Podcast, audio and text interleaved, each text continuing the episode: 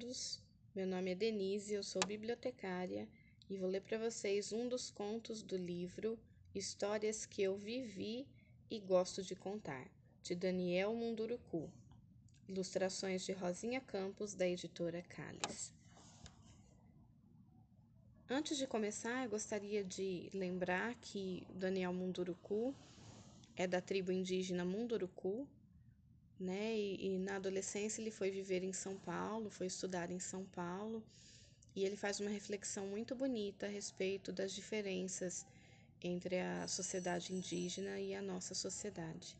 Inclusive a visão dele de educação, a visão que os índios têm de educação é uma visão belíssima. E o Daniel Munduruku também fala muito a respeito da teia da vida, que nós não somos é, os seres mais importantes da natureza. Nós somos apenas mais um dos fios da teia da vida que envolve tudo que é vivo no planeta. E toda essa é, essas ideias perpassam as histórias dele. E nós vamos conhecer hoje um dos contos do livro, que é O Dia em que meu tio brigou com uma onça. Vamos lá?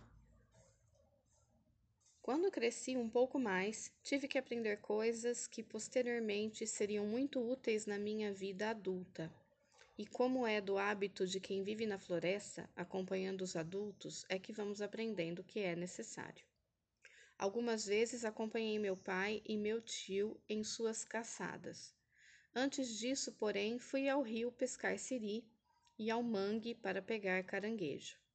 No início, ia apenas como ajudante, carregava os aturás, ajudava a guiar a canoa, vigiava para que os bichinhos não fugissem. Só depois de algum tempo é que eles me deixavam perseguir e tirar os caranguejos. Quantas vezes fui picado pelas garras afiadas deles? Foi sem dúvida um aprendizado que guardei para a vida toda. Com o passar do tempo, nosso aprendizado vai aumentando a gente vai aprendendo muitas coisas novas e conquistando a confiança dos adultos. Essa é a preparação natural para caçadas maiores e outras atividades mais perigosas e arriscadas. Um belo dia saí com meu tio e meus primos para uma caçada. Não seria nada muito cansativo e demorado, pois íamos para o mato e voltaríamos logo. Era apenas uma rápida incursão pela região das antigas roças, onde os animais de pequeno porte vão à procura de alimento, nas árvores e nas raízes que estão se recompondo, após o abandono do local para que o solo se refaça. Saímos cedo, como é de costume. Nos preparamos para a atividade com toda a cerimônia necessária. Tomamos nosso banho matinal e contamos nossos sonhos uns para os outros. Pintamos nossos corpos com urucum e dançamos a dança da gratidão aos espíritos da floresta, pedindo proteção. Depois de tudo organizado, nos pusemos a caminho. Duas horas depois, chegamos à região escolhida e percebemos que o local estava mais calmo que nunca. Meus primos mais velhos e meus tios sentiram que era o momento de ficarmos mais atentos. Algo não estava conforme o esperado. Tudo estava tranquilo demais. Não era comum essa calmaria toda, por se tratar de uma região de grande perambulação de animais. Era um lugar farto de alimento, de folhas, raízes e sementes. Por isso era o lugar ideal para caçar macacos, cotias, capivaras, veados. Mas nesse dia não havia movimentação, e isso só ocorria se esses animais de médio porte estivessem com algum receio talvez temendo a presença de um predador perigoso. Daí a preocupação do nosso grupo. Meu tio Moisés, esse é o seu nome em português, pois seu nome indígena eu não posso revelar. Aproveitou para nos dar orientações sobre como nos comportar em situações como essa. Disse que tínhamos que andar a favor do vento para não sermos perseguidos pelo predador. Falou também sobre a importância de aprendermos a ler os sinais que a natureza nos apresentava, para que não fôssemos surpreendidos. Disse que devíamos falar pouco, para não nos distrairmos e nem atrair o predador. Quem fala muito se distrai, disse-nos ele. Quem se distrai acaba virando comida de onça. Nos lembrou sobre o treino dos sentidos, olhos abertos, ouvidos atentos, olfato apurado, tato alerta e, principalmente, uma apurada capacidade de improvisar. Isso se quiséssemos sobreviver. Mas o grande imprevisto ainda estava para acontecer. Moisés pediu que esperássemos um pouco, enquanto ele ia dar uma volta pelas redondezas para verificar o que estava acontecendo. Assim fizemos. Cinco minutos depois ouvimos um grito de Moisés. Era um grito de desespero. Não sabíamos o que fazer.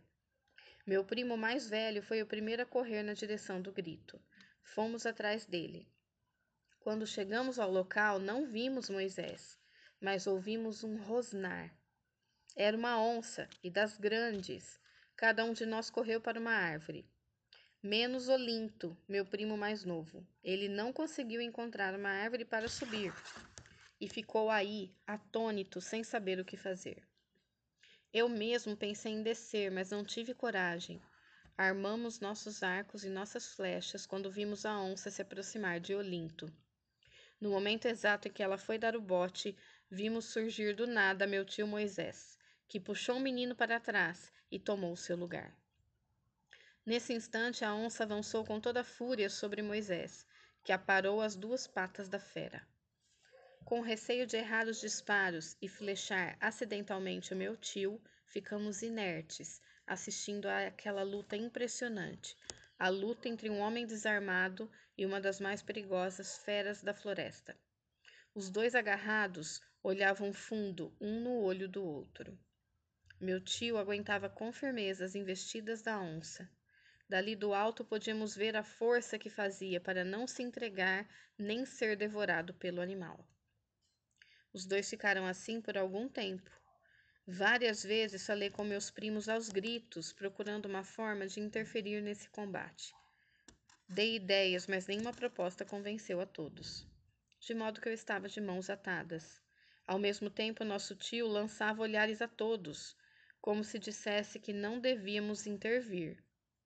Não intervimos. Ficamos aí quietos, esperando o desfecho da luta. Já passados mais de vinte minutos do começo da luta, ambos os contendores mostravam sinais de cansaço, mas pareciam dispostos a continuar o combate. Até que houve algo surpreendente. De um momento para o outro, a onça recuou, soltando meu tio. Olhou ainda dentro dos seus olhos, virou as costas e foi embora. Momentos depois, Moisés desfaleceu. Descemos imediatamente das árvores, corremos ao encontro do tio e vimos que ele estava muito machucado. Colocamos ele numa rede amarrada num pau e conduzimos para a aldeia. Ao chegar à aldeia, fomos direto para a casa do pajé, que por algum motivo já nos aguardava. Contamos rapidamente o que acontecera e o pajé começou a cantar e a rezar na língua dos espíritos. Enquanto isso, a mulher do tio trouxe água quente e panos para limpar os ferimentos. Durante todo o dia, ficamos velando pela saúde do nosso heróico parente. De repente, ele abriu os olhos e perguntou por nós. Queria saber se todos estávamos bem. Depois disso, voltou a dormir. Esse gesto aumentou ainda mais a admiração que eu já sentia por ele. Dois dias depois ele acordou, não se lembrava de nada. O velho pajé disse que era efeito da experiência pela qual havia passado. E como o senhor explica isso? Eu perguntei ao meu avô. A onça não queria matar o seu tio, mas testá-lo. Testar o quê? Sua coragem, sua força, sua sinceridade. Como assim? Devo acreditar que tudo foi de caso pensado? Não exatamente, meu avô respondeu. Você deve acreditar que seu tio foi visitado por um espírito ancestral. Isso acontece sempre? É mais comum do que parece, meu neto. Infelizmente, o que a gente vê hoje em dia é a maior descrença nas coisas da nossa tradição mas asseguro que o que vocês presenciaram foi mais do que uma luta entre o bem e o mal. Foi também uma forma de a natureza testar a sinceridade em nossos corações. Posso garantir que seu tio nunca mais será o mesmo. E assim aconteceu. Quando Moisés se recuperou, passou a falar de um jeito diferente. Estava mais sábio e muito mais autoconfiante. Passou a acompanhar o pajé em seu trabalho de assistência à comunidade, dando conselhos e falando da tradição.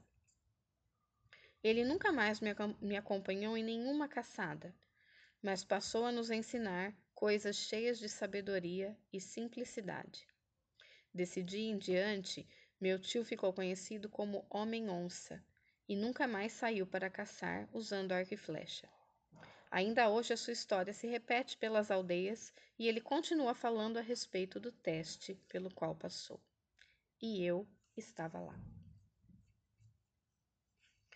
Bom, pessoal, esse é o conto O dia que meu tio enfrentou uma onça, do livro Histórias que eu vivi e gosto de contar, de Daniel Munduruku. Espero que vocês tenham gostado. Um abraço e até a próxima.